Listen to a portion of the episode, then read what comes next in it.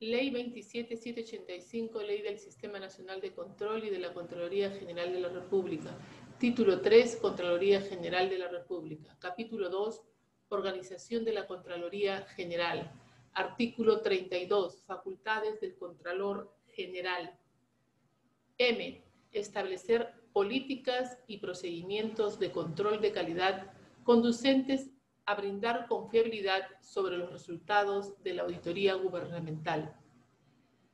El control de calidad en las auditorías representan la aplicación de procedimientos que buscan aminorar el riesgo de auditoría desde el punto de vista de la revisión, supervisión y control propiamente dicho.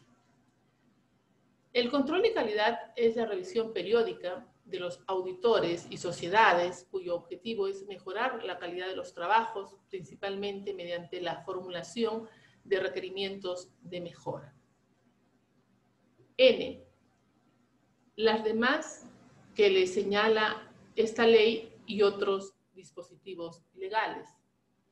Una disposición legal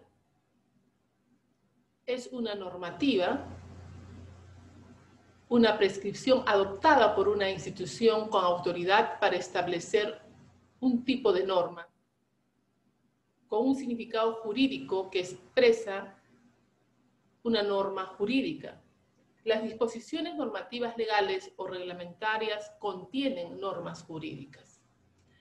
Las facultades enumeradas en este artículo son delegables en servidores y funcionarios o auditores contratados por la Contraloría General, con excepción de las indicadas en los incisos A, C, D, E, F, G, H, J y K de este artículo.